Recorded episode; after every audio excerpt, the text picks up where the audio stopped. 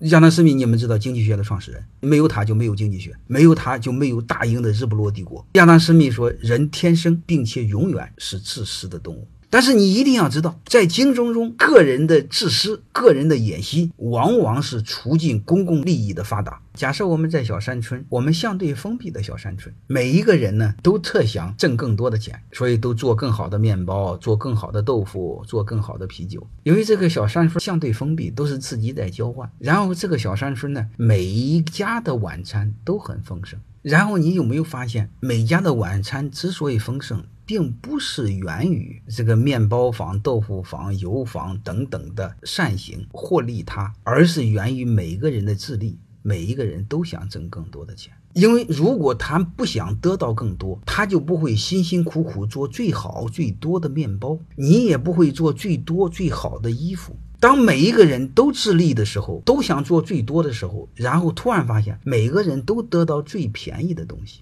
所以这就是我一再说的。人的第一本性是自利，人的第二本性一定利他，因为利他是手段，自利是目的。你比如说那个小山村为什么这么富裕，明白了吗？所以亚当斯密说，就是因为每一个人都有私心，而且都有更大的野心和私心，都想挣更多的钱，所以这个村成为最发达的村，很多乞丐都愿意来这个村